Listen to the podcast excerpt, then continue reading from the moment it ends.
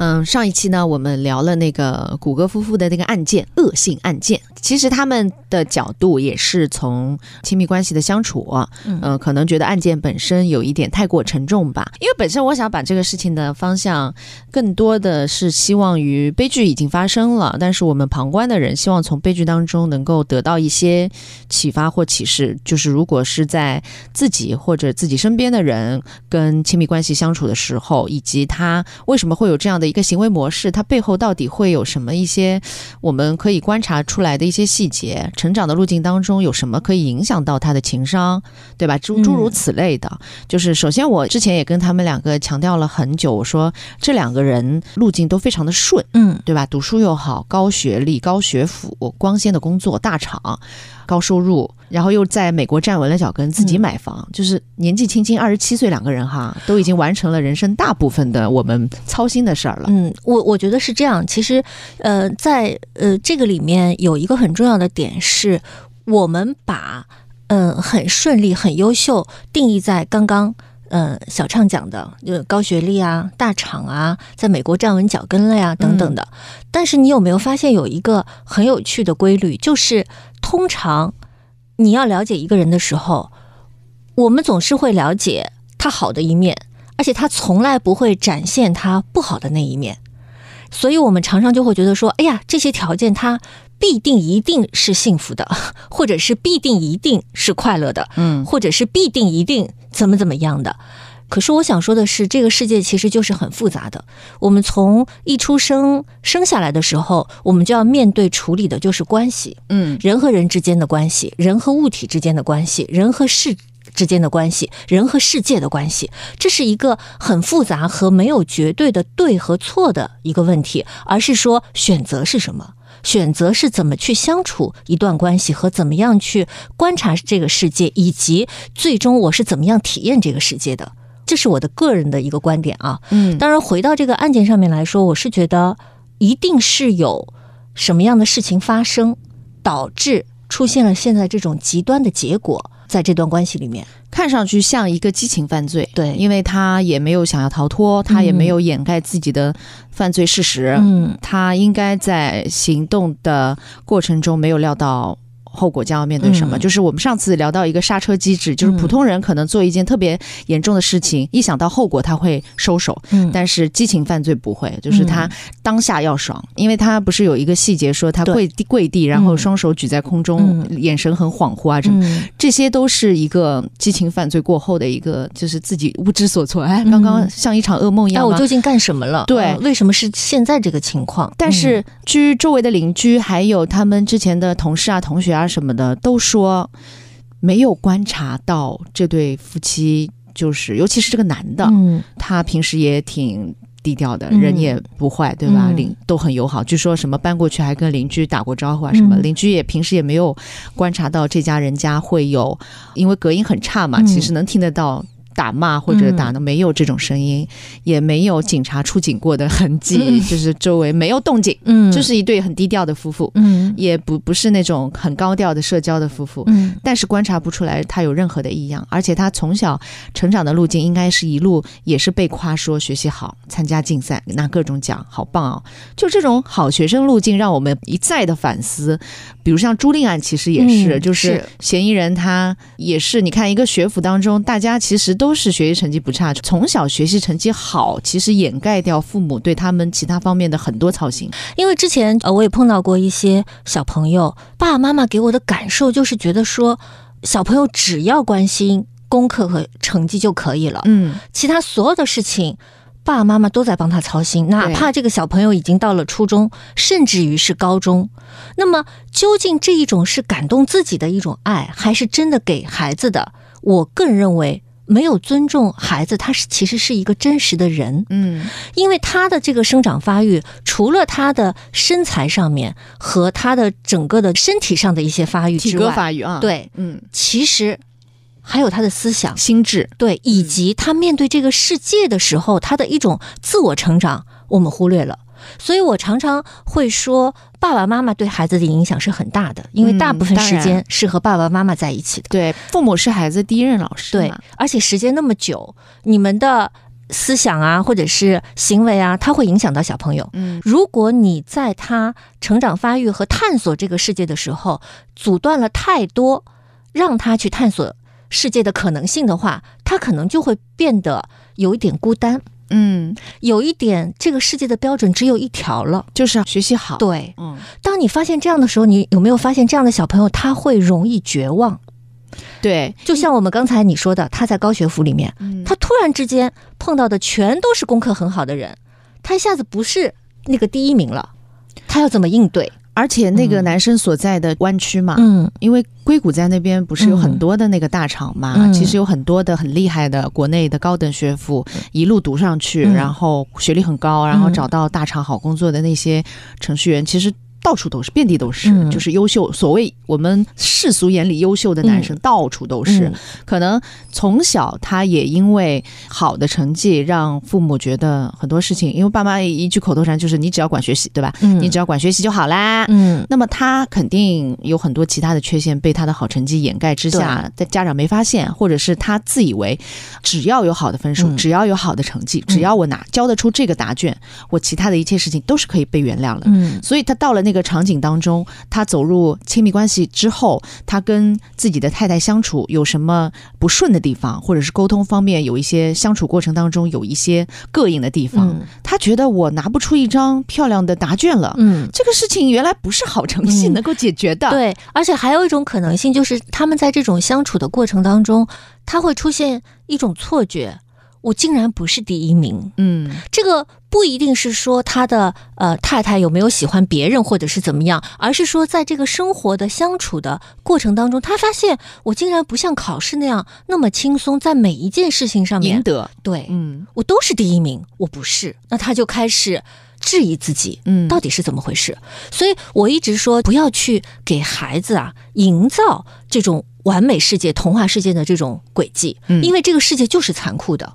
你应该让他面对。像我这种学渣渣，小学 小小学的时候，我举个例子，很好笑，就是哎呀，我总是哎呀，小学哎呀，年级随便考考，什么前三什么什么的，然后啪考进了一个重点的初中。最搞笑的是，我突然那天看到，就是他要分班嘛，嗯哇，成绩单，我突然发现，比如说三百分，我能考到二百八、二百九，我突然发现怎么大家都是二百八、二百九？嗯你看，我爸我妈就没告诉我，他说这个规则就是按分数线录取的，嗯录取来的都是好好的的孩子。嗯那么在好的里面，怎么变成更好的？嗯你可能要去思考了。嗯而不是说我们要营造，说啊，你放心，宝宝，你这次考试放心，妈妈上下啥都 考好了，你肯定可以，或者是你很优秀，你没问题，我们就按照这个路径，我们就就你营造的这个世界，反而让他放弃了探索残酷世界的可能，他就越晚会去想解决问题的方法。嗯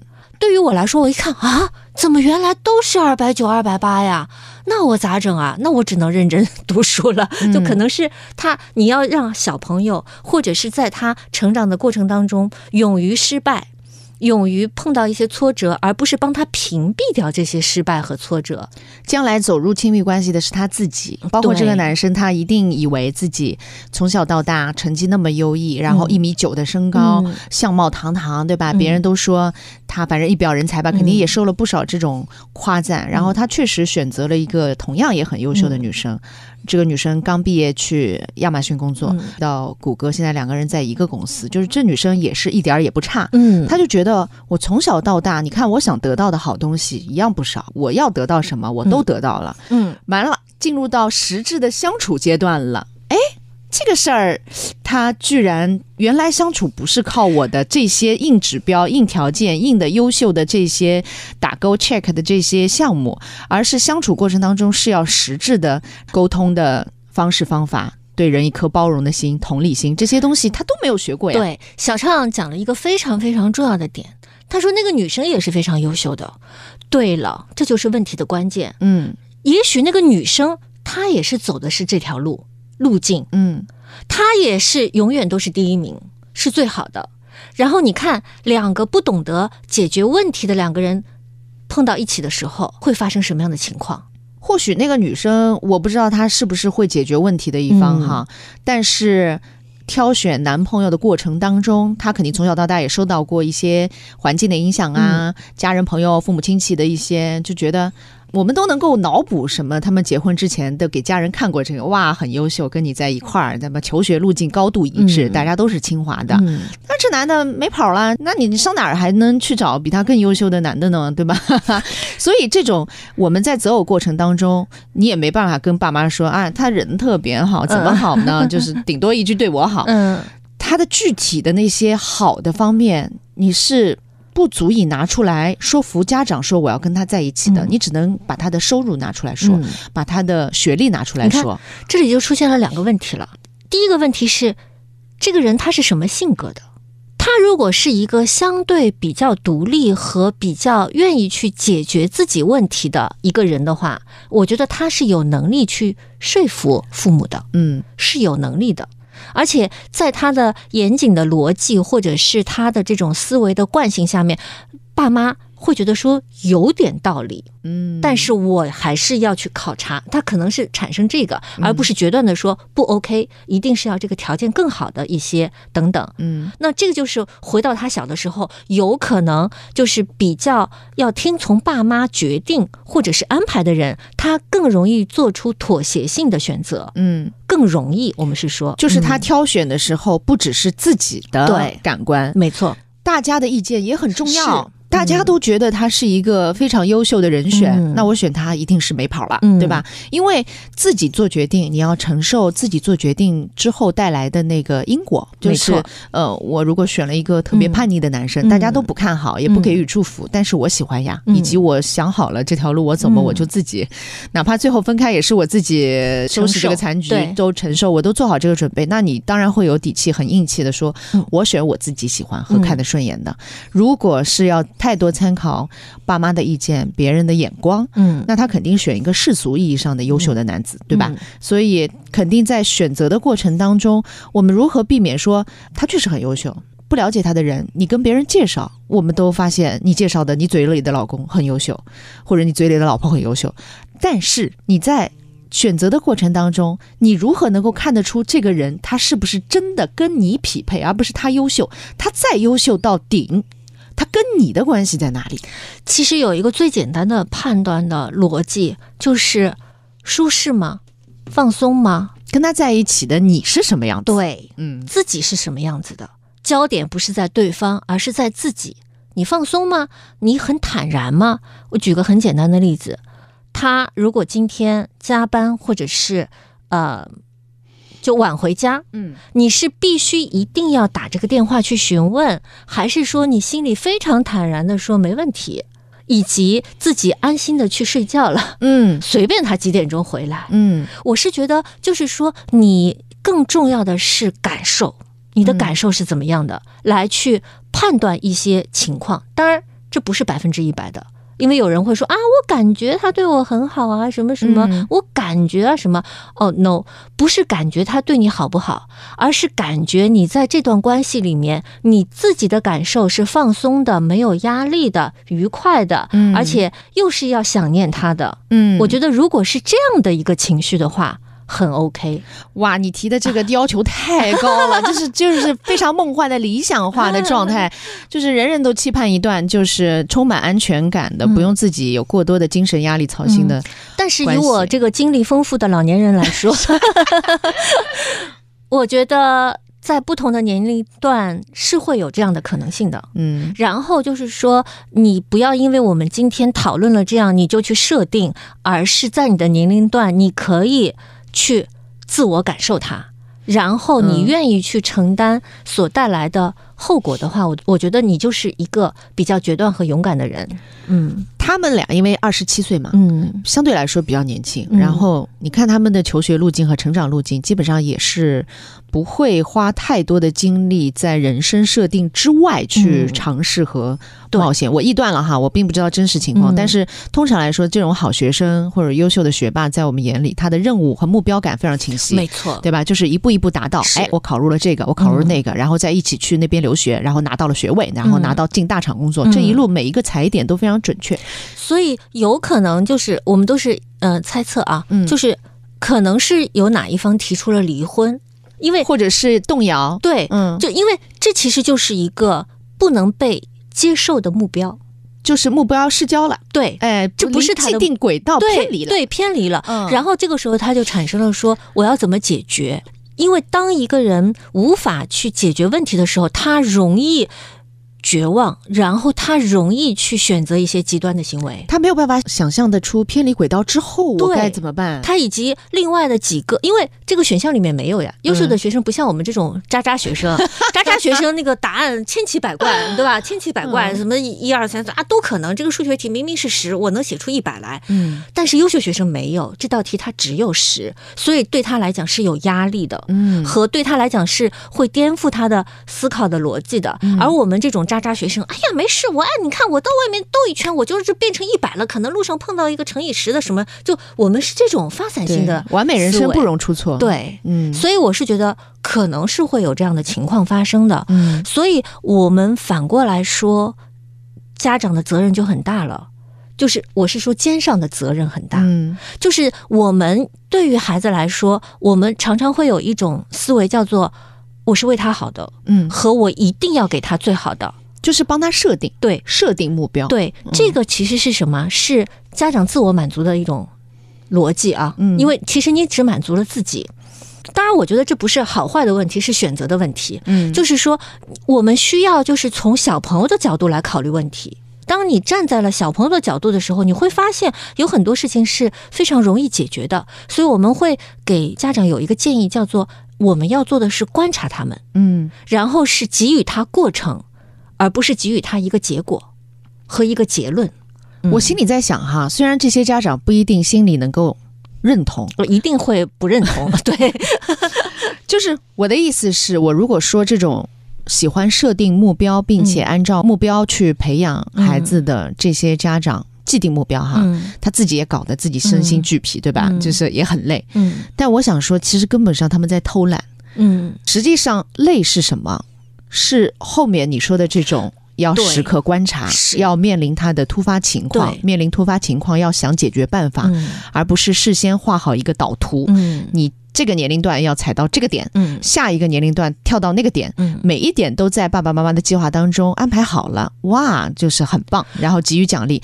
这个看似你这个过程，肯定每个家长觉得哇，我好，我记他我也很累啊，我每天盯他我也很累啊，就是呃，我一点都不轻松，身心俱疲。但其实做图和完成目标打勾是偷懒的行为。嗯，这样的话，他会给到小朋友的压力是非常大的。嗯因为他会觉得说，但凡但凡我没有完成这个既定的小目标、大目标、中目标、什么巨大目标的话，小朋友的思维是什么？不是你想象中的说，哎呀，那完了，我的人生完了。哦，他想不到这一点，嗯他想的是妈妈可能不爱我了。嗯。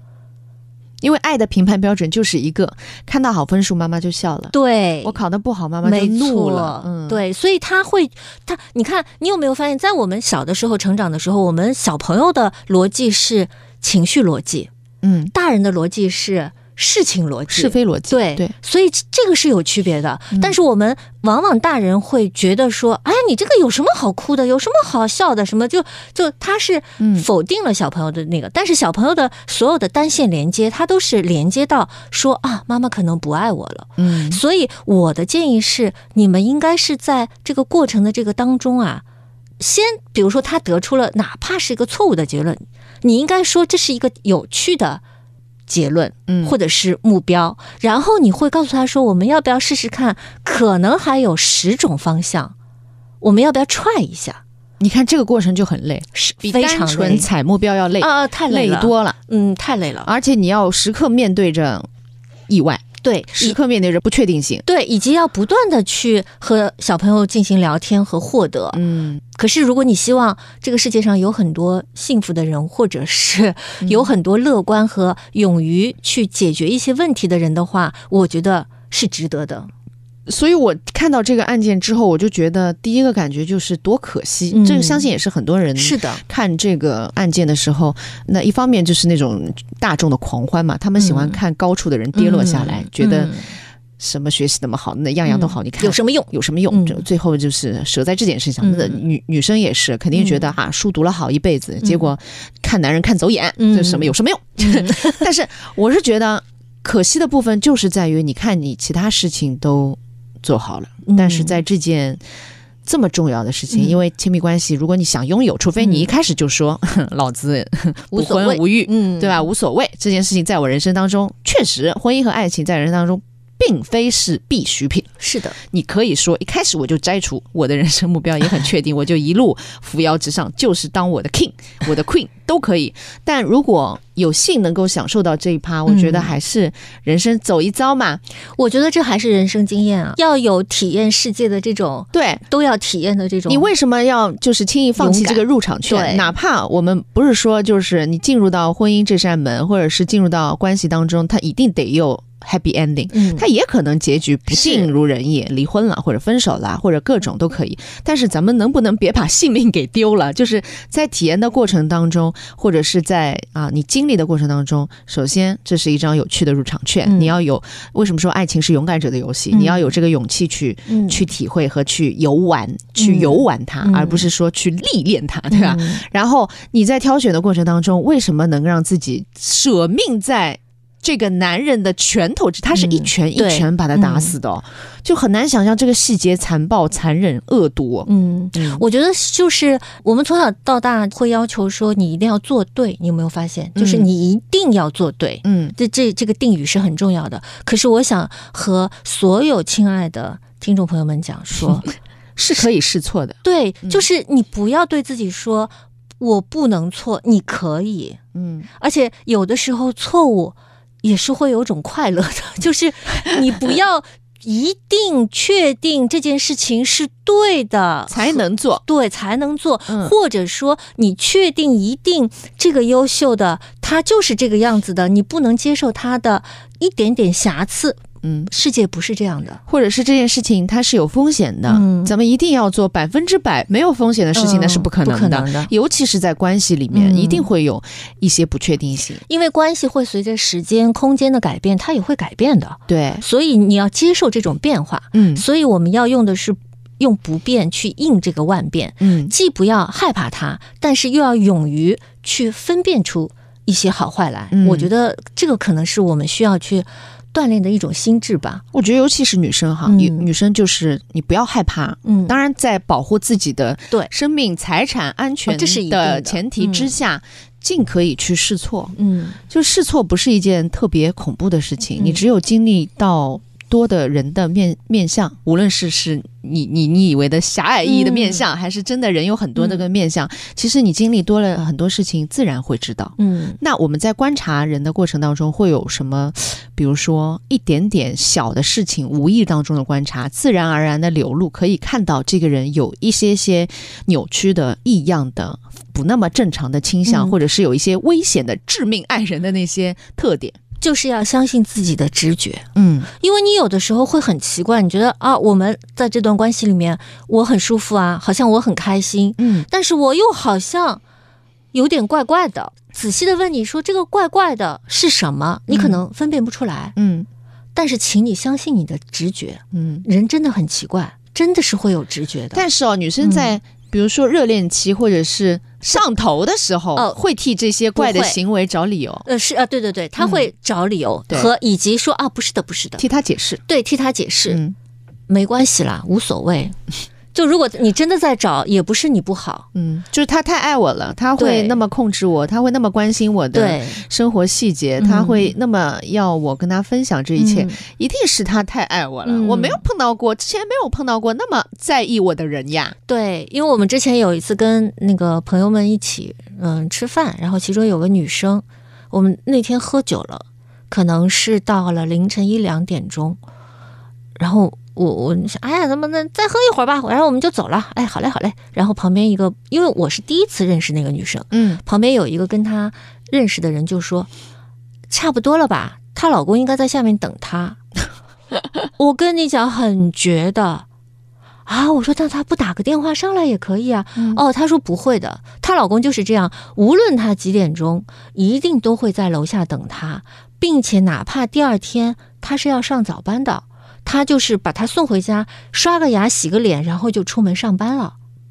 嗯，是不是在座的，或者是正在听这个故事的人，有的人还说哇，好幸福、啊，还有这种男的，嗯好幸福啊！这么就是愿意等待你、接你、保护你、在意你，嗯，我觉得是每个人性格不同，所以对这件事情的看法会不一样。说不定有人是需要这样的男的。是的，。没错。就像我们在看《再见爱人》的时候，很多弹幕不都说嗯老纪多好呀，多好一男的呀！对我就希望这么操心我一男的出现，嗯，对吧？我的性格肯定是不行的我。也不行的。我的那个性格可能是你不要问我，我也不用问你。所以你说是不是存在那种他确实有点怪？嗯那是我们这种性格的人觉得他怪，嗯说不定存在另外一个群体觉得这种男的可好。啊，是，我觉得是的。嗯然后这个世界本来就是多元的，我们今天这个讲的也不是对错的问题，嗯而是我们开一个别的视角，让我们看看这个世界是怎么样的。就说他在这样对你的过程当中，你舒服吗？对。你也觉得被保护的很舒服？就我们又回到了刚才那句话，嗯就是你觉得舒服吗？开心吗？享受吗？并且非常的愉悦吗？OK，、这就是你想要的。他对你的管头管脚、嗯管束、操心，嗯然后觉得挺舒服的。我就是一个懒得操心的人，有人替我操心挺好的。对，太棒了。嗯那这个就是但矛盾就在于，那就跟王诗晴一样呀。我嗯二十几岁的时候觉得挺好的，嗯我三四十岁我成长了，你开始觉得不舒服。对，你看，这就是一个速度的问题。嗯我们刚才就是说，在时间和空间改变的情况下，其实人是在改变的。如果我们两个人改变的速度是不一样的，那有可能就会出现矛盾了。那这个矛盾，它有可能是小的，也有可能是致命性的。嗯那么在这个过程的当中，我们又回到了更前面讲的，你学会了观察吗？当你会观察，你会了解对方的时候，你们的速度可能会被调成一致的。当你不会的时候，你只是更关注自己的时候，你可能就不会发现这个世界在变化了。嗯所以，我你看，我们来来回回讲，其实都是你从小可能就会成长起来的一些事情。所以，我是绝对不建议家长去代替小朋友做很多的决定，或者是代替小朋友去做很多的事情，或者是迫许他去做很多的事情，因为他就放弃了去观察这个世界、体会这个世界和被这个世界挫败之后应该怎么样站起来的这些种种的丰富的经验。当他进入到三十岁或者是三十岁左右的时候，才开始去体验的时候，他慌了，他会有慌张的那种情绪存在。嗯这个时候你会发现，哎，这个时候好像爸妈也不在身边，嗯以前帮忙的人好像也不知道在干嘛，或者是要么就是力所不能及，要么就是远在天边。也不在眼前，所以这个时候他就慌了，容易做出一些错误的、极端的，或者是他认为已经不可能有任何其他的方法可以解决这件事情的一些决定。超出自己能力范围了。对，所以我还是那句话，观察他，观察世界，然后给到他更多可能去碰触这个世界的可能性。他在他小小的时候的任何的一个挫折，其实在我们长大了之后，你会发现，不得嘎了，嗯无所谓的，嗯没得关系的。嗯，就多摔摔。我经常跟别人说，我说，哎呀，人生如果真的注定要摔那么几跤，那你尽早摔，对，别年纪很大了再摔。没错这跟我们人人的骨龄其实一样，你早摔，小的时候摔，年轻的时候摔，拍拍屁股能爬起来，也也不会有留下后遗症，也不会骨折。但你很年老的时候再来那么一跤，轻轻一摔，可能就很脆的就骨折了。嗯，还有就是我们对于完美人生的定义是什么？我觉得这是很重要的。还有完美人生啊？嗯，我觉得没有呀，我觉得不完美就是完美人生。没有完美人生啊。就算是大家都觉得说，哎，确实没有完美的人生，但是其实你有没有发现，就是我们会心里暗暗的希望自己是一个完美的人生。就是尽量往好的地方去修正，不断的要去修正，嗯让它变得完美。对，好像任何的分手也好，离婚也好，都是我这段完美人生当中的一些污点和瑕疵点。嗯，但是其实你会发现，不管是分手，还是说离婚，还是再婚，还是怎么样，嗯你会发现这些其实是你成长的标签。嗯，它其实跟污点这件事情浑身不搭界的。就是太在意别人的看法。对，，你要在意自己。你永远记得，当你越在意自己的时候，当你越享受这个世界的时候，别人反倒是无法来嗯 judge 你的所有的事情了，嗯，而且你就也不会体会到那些所谓的不愉快的东西了。我现在觉得哦，择偶过程当中真的有很多的事情是你要内心强大到。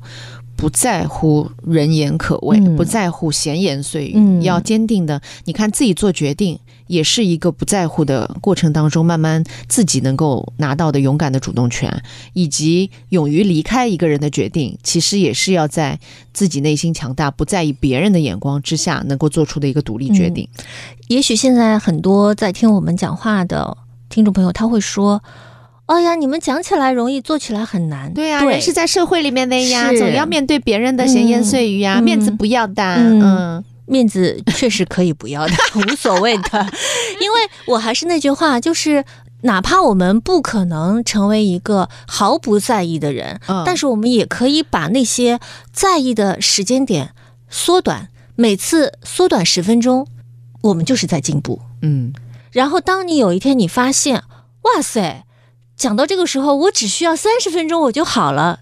你看，你也在成长，所以它不是一个绝对的零和一百的故事，它应该是一个零、零点一、零点二、零点三，嗯一直到一百的故事。嗯，你说到这个，我想起来之前我看到过一个《三联生活周刊》之前发表过一篇文章，他提到了亲密关系当中的零和博弈。嗯密西根大学社会学系助教徐小红嗯最近因病逝世，嗯然后他的妻子陈朗就发文悼念。文章当中他说到一句很重要的话，他说：“我曾经跟我的心理医生说，嫁一个情投意合的人怎么可能幸福？”嗯他的点就在于情投意合的人，比如说什么都很相当，智商、学历、各种收入什么都很匹配的状况之下，就情投意合的意思就是两个人目标，比如说要追求事业，我也有事业，我也要幸福，大家都要，那么你们想要的是同一个东西。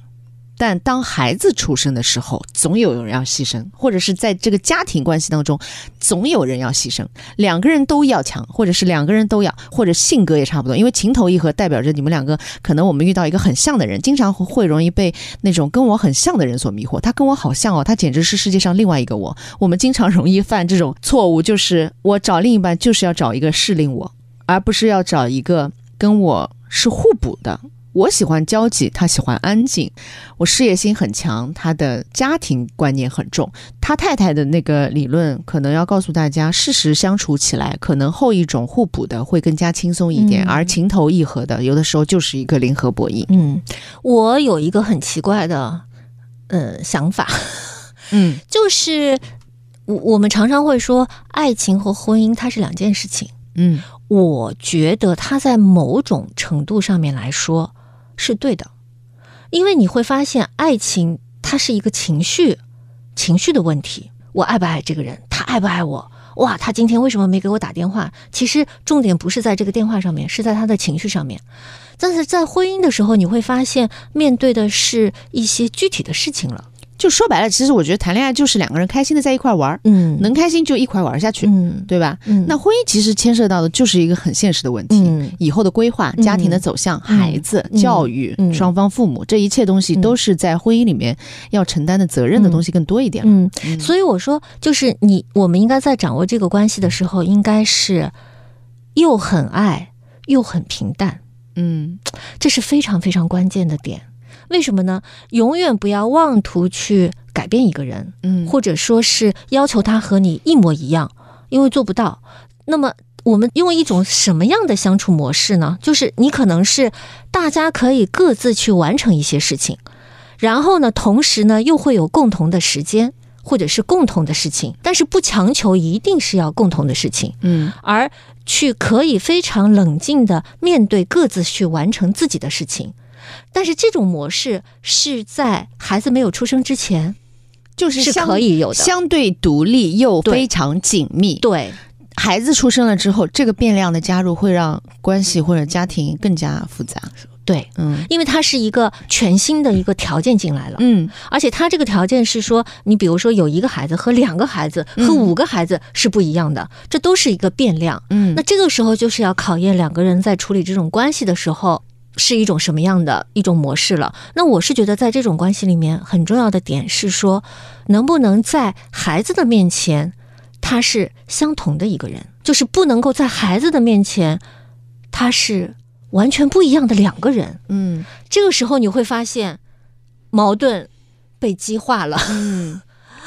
所以难点就在这里啊！你不知道现在就是一二线城，尤其是一线城市那种离婚率当中，嗯。有很大的占比是在教育子女的问题上面的不一致，嗯。带不动呀。嗯，就我也不想改变你，但是我带不动，对，那就我只能，我不能让孩子在接收这两端的拉扯的过程当中，因为教育理念不一样、嗯不一致，你也不支持我，我也看不上你，然 后就是，那我就选择一端。嗯，就是所以在这个里面，就真的还蛮考验大家的。我我个人认为，就是这个事情真的是没有一个什么标准答案，或者是怎么样，只能是要朝着自己的方向去努力。我曾经对自己说，就可能是在我。呃，三十多岁之前和三十多岁之后，我对于我自己的人生的目标，我其实是有改变的。我三十多岁以后，我对自己的目标，我只有一个标准，就是嗯做这件事情和这些人相处，你高兴了。嗯，你要高兴最大是吧？对嗯你要是快乐高兴的话，做嗯做它。嗯，然后开心最重要，对吧？，但是如果一旦不开心呢，你可以采用各种方式，你可以不做，嗯你可以逃避，你可以去换一个自己喜欢的事情。所以我是觉得说，每个人在每一段的时候，你可以给自己重新去定义一个你想要什么的这样的一个目标，或者说这样的一个逻辑。那么这样可能在你的生活当中，你相对相对可能会轻松一点。不要活得很辛苦，我还是那句话，不要压力很大。但是走入婚姻之后，它就是一步一步的考验哦，嗯就是不断升级打怪，不断叠加 buff，然后你不断的要面对新的问题的一个处理，嗯，它就是一个考验呀。嗯，那有的人中途考验呃失败了，没关系，没没过关，对，就是离婚嘛。嗯然后有的人很幸运，就一步步升级打怪、通关到后面。嗯但是走入之前，很多人就会纠结：我真的要开始这个游戏了吗？嗯就是这个游戏它将面临这么多的而且我告诉你艰难，险阻。对的，而且接下来有可能我们会面临更多的，就是真的有很多人会愿意走进婚姻吗。我想说的是，婚姻还是挺美好的，大家不要被吓到。但是呢，嗯我为什么会提出这个问题呢？是因为你会发现，马上要结婚的适龄的人，他可能双方都是独生子女，嗯双方都是独生子女的时候，就会发现很大的问题，因为他的成长的环境里面，大部分的时间都是别人围着他一个人转的，嗯。两个人都是这样的一个圆。这两个人在磨合的时候，就会出现了一个新的问题，嗯。以及他们如果都希望对方付出的更多的时候，那这个的矛盾就产生了。这个问题从当年独生子女的这个呃夫妻的概念提出，其实已经很普遍了，就是各自都是各自家庭的中心。嗯，那怎么去磨合？确实是考验智商了，考验情商了，嗯嗯，挺都有考验的，嗯，都挺考验的。嗯，但反正现在九零后、零零后，包括一零后，他们的观念也是越来越趋于不谈恋爱屁事儿没有，那还是谈一谈吧，还是很恐婚恐育小技巧，啊。不谈恋爱屁事儿没有。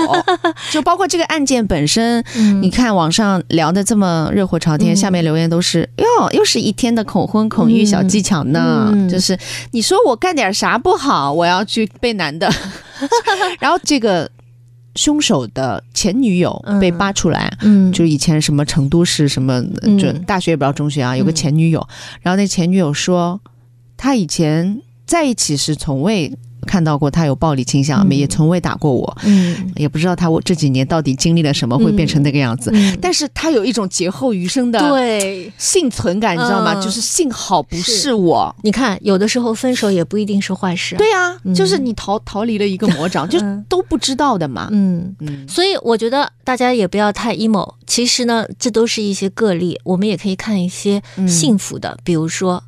我来了，我脑海当中现在在蹦 秦海璐，我以为我以为你自己跑过来说我来了，我们看一些幸福实录，我来了。没有秦海璐，秦海璐也是经历了一些坎坷，才找到他的第二春的嘛。对，对。所以我我是觉得，你看幸福总是有的，嗯，贾静雯也是啊。对啊，好多，嗯，就我觉得哈，幸福的人也挺多，好多啊，然后举了两个例子，再也想不出别的了，好多啊。呃，周一围，哎，对对对，这周一围是我近期觉得真的是，嗯，娱乐圈男神第一名了。我觉得也不要捧太高。当然啦，也是别人的老公，捧再高跟我有什么关系呢？我只是说，好男人他的底层的东西你要看得到，而不是他表面上说宠我啊、对我好啊、一刻不离的关怀我啊，这些东西都是很表面、很肤浅的东西。他的底层逻辑是觉得要尊重女性的，他的尊重是最。最基石的那个部分，有了这个，咱们怎么样去表达，那是可以慢慢磨合的。但是底层他要他要认这个事儿，对，嗯，就是呃底层它是个核心，其他都是叫做技术技巧。嗯，在这个过程当中，对，不断的锤炼自己。嗯，我们也是。嗯，好啦，就这个个案呢，我们也就瞎瞎聊聊哈。像我们也不是专业的，所以我们犯罪心理学。完全不行。尽管我向往成为，但是我不行。但是还是希望大家能够多看看社会上的一些，就比如我们刚刚说的一些明亮面，嗯，因为毕竟也是个案嘛，你也可以说幸福的也是个案。那我们要不同的多样性的个案多看一看，然后做出属于自己的决定，嗯，也不要人云亦云，不要今天看到谋杀案哟，对，我不敢了啊，我不行，明天看到这个什么 CP 结婚了，哇，我又相信爱情了，这样的人，谢谢你，好的，谢谢大家，谢谢大家啦。